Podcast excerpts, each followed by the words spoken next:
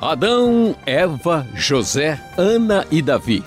Esses nomes são de personagens do Antigo Testamento, a primeira parte da Bíblia escrita antes do nascimento de Jesus. Conversando com Luiz Saião, vamos esclarecer as dúvidas sobre esses homens e mulheres que tiveram o privilégio de ter seus nomes registrados no livro dos livros. No último programa falamos sobre os primeiros personagens que aparecem na Bíblia: Adão, Eva, Caim e Abel. Existe outro, porém, Satanás, que aparece no texto como uma cobra, ele está meio que implícito ali. Diz a tradição que Satanás antes era Lúcifer, um anjo de luz, o maior de todos os seres criados por Deus. Só que ele se rebelou contra Deus e foi expulso dos céus. Isso teria acontecido antes do mal entrar no mundo como fruto do pecado de Adão e Eva. Aí, o Gessione quer saber como é que a inveja se apoderou de Lúcifer antes dele se tornar Satanás se ele vivia lá no céu.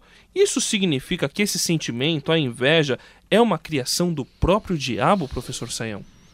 Bom, André, vamos raciocinar aí sobre né, essa pergunta que o Gessione nos apresenta envolvendo a figura de Satanás. Né? E o que, que a gente vai encontrar? É verdade, é, qualquer pessoa pode conferir lá em Lucas capítulo 10, versículo 18, quando Jesus fala que via Satanás uh, ser lançado, né, cair sobre a terra mostrando que é isso mesmo, né, que a tradição teológica nos afirma. Satanás era um anjo de Deus que uh, caiu, perdeu a sua posição é, e é a figura de Satanás. A gente dizer é, Lúcifer tem essa ideia de luz, né, tal, mas assim não dá para dizer que Lúcifer virou assim Satanás, né? A expressão Lúcifer, apesar de ter a ideia de luz, ela não tem um, uma conotação necessariamente assim positiva. Mas independentemente de qualquer coisa, esse anjo ah, poderoso de Deus eh, se tornou adversário ah, de Deus e das, vamos dizer, da, da própria obra de Deus no mundo. O que, que, a gente pode dizer? O que acontece é o seguinte: Deus cria os anjos, incluindo Satanás e o ser humano, com uma capacidade de escolha, uma capacidade eh, de volição, né, de mostrar sua vontade, e nesse sentido eles podem dizer sim ou não para Deus. No momento em que Satanás né, é, resolve se opor a Deus, é uma decisão, né? ou alguém acata a Deus e a sua vontade, ou essa pessoa se opõe. Nesse momento em que ele toma uma decisão de vontade contra Deus, ele aí dá início à entrada do mal no universo, porque o mal só pode ser chamado de mal porque ele é mal em relação àquele que é o parâmetro absoluto do bem, que é o próprio Deus. Então nós podemos dizer que a inveja é uma manifestação desse mal, que envolve orgulho, arrogância, outros elementos. Então é verdade, de certa forma, a, inveja tem o pioneirismo do diabo, né? mas não quer dizer que é uma criação do diabo, como se ele tivesse assim é, tido uma espécie de poder criador do mal. Uma vez que alguém se entrega à sua própria vontade em oposição a Deus e dando início assim ao pecado, todas as manifestações dessa postura vão se desdobrar como fruto ah, da atitude humana ah, ou angelical de qualquer ser né, semelhante ah, de se colocar contra Deus e, portanto, as manifestações do mal serão as mais diversas possíveis, mas têm origem no uso indevido do arbítrio da vontade do ser criado. Lendo os primeiros capítulos de Gênesis, o ouvinte André, meu xará, tirou a seguinte conclusão e nos enviou por e-mail. Sabemos que Satanás tentou Eva e a induziu a desobedecer a Deus e pecar. E depois Adão pecou também, trazendo pecado para a humanidade e sendo expulso da comunhão com Deus. Para o André, Deus permitiu que isso acontecesse para mostrar a Satanás que muitos dos que viriam depois de Adão e Eva escolheriam obedecer a Deus por amor, algo que Satanás, ainda como Lúcifer, teve a oportunidade de fazer, só que não fez. E aí, professor, o André está certo? Bom, André, vamos tentar ajudar o André sobre essa questão. Ah, quando nós vamos ver os objetivos da ação de Deus na história ah, da humanidade ou na história do, do universo, né? as atitudes de Deus são direcionadas pelos seus propósitos redentivos, né, pela sua intenção de salvar, pelo seu amor incondicional e pela manifestação também da sua justiça e santidade. Então a gente pode dizer o seguinte: o fato de Deus é, a, fazer o que ele fez apenas para mostrar para Satanás né, que outras pessoas, outros seres poderiam tomar uma atitude correta de escolha, é uma perspectiva um pouco restritiva, assim, muito limitadora da, da ação divina.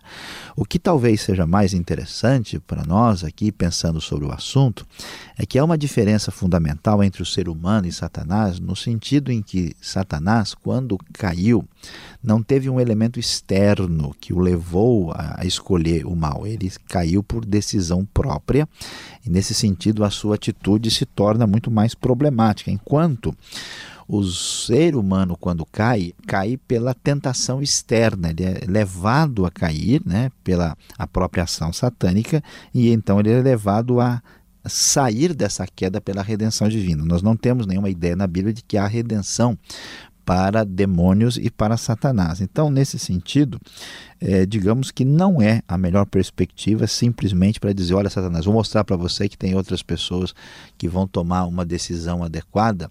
Ah, acho que é, esse foco não abarcaria adequadamente o, que está envolvido ah, no processo aí.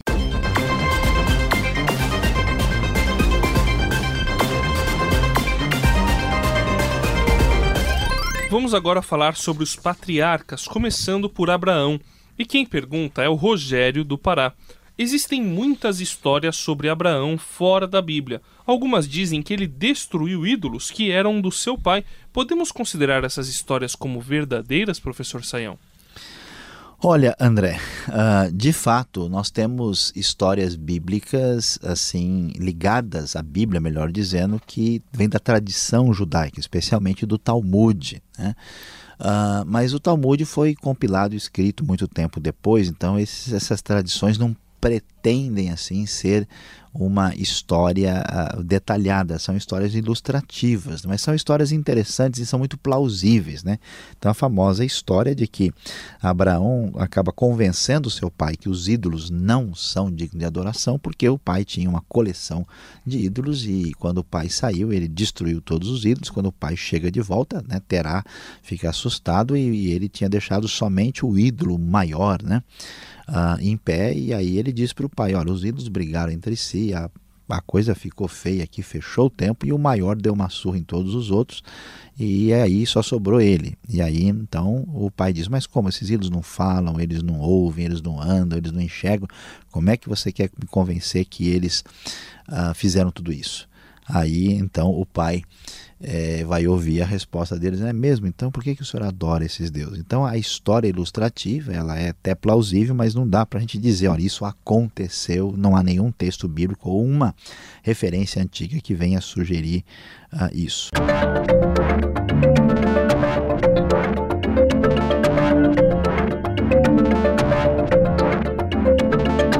ouvinte Laércio do Amazonas quer saber quem era Melquisedeque, para quem Abraão entregou o dízimo. Ele realmente existiu ou é apenas uma lenda, uma figura ali, uma metáfora?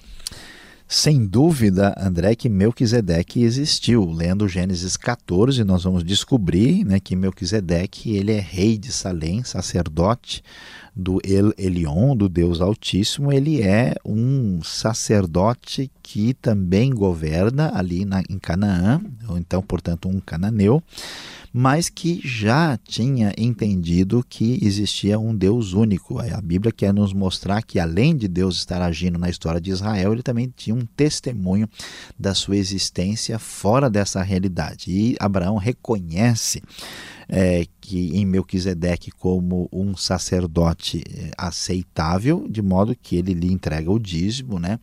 E entende que o seu papel sacerdotal é muito importante. Então não se trata de uma lenda, se trata de uma realidade. E é tão importante a referência a Melquisedeque que depois do Novo Testamento Jesus vai ser considerado um sacerdote segundo a ordem de Melquisedeque, já que ele não era de origem levita e, portanto, podia ser sacerdote com base no mesmo tipo de sacerdócio que Melquisedeque apresenta lá em Gênesis capítulo 14. Este foi o programa Conversando com Luiz Saião. Produção e apresentação André Castilho e Luiz Saião. Locução Beltrão. Apoio técnico Paulo Batista e Rubens Diastiani. Coordenação Andréa Pavel. Supervisão Samuel Matos. Direção-geral José Carlos dos Santos. Realização Transmundial. Envie você também suas perguntas para conversando@transmundial.com.br ou escreva para a Caixa Postal 18.113, CEP 04626-970 São Paulo, capital. E até o próximo programa.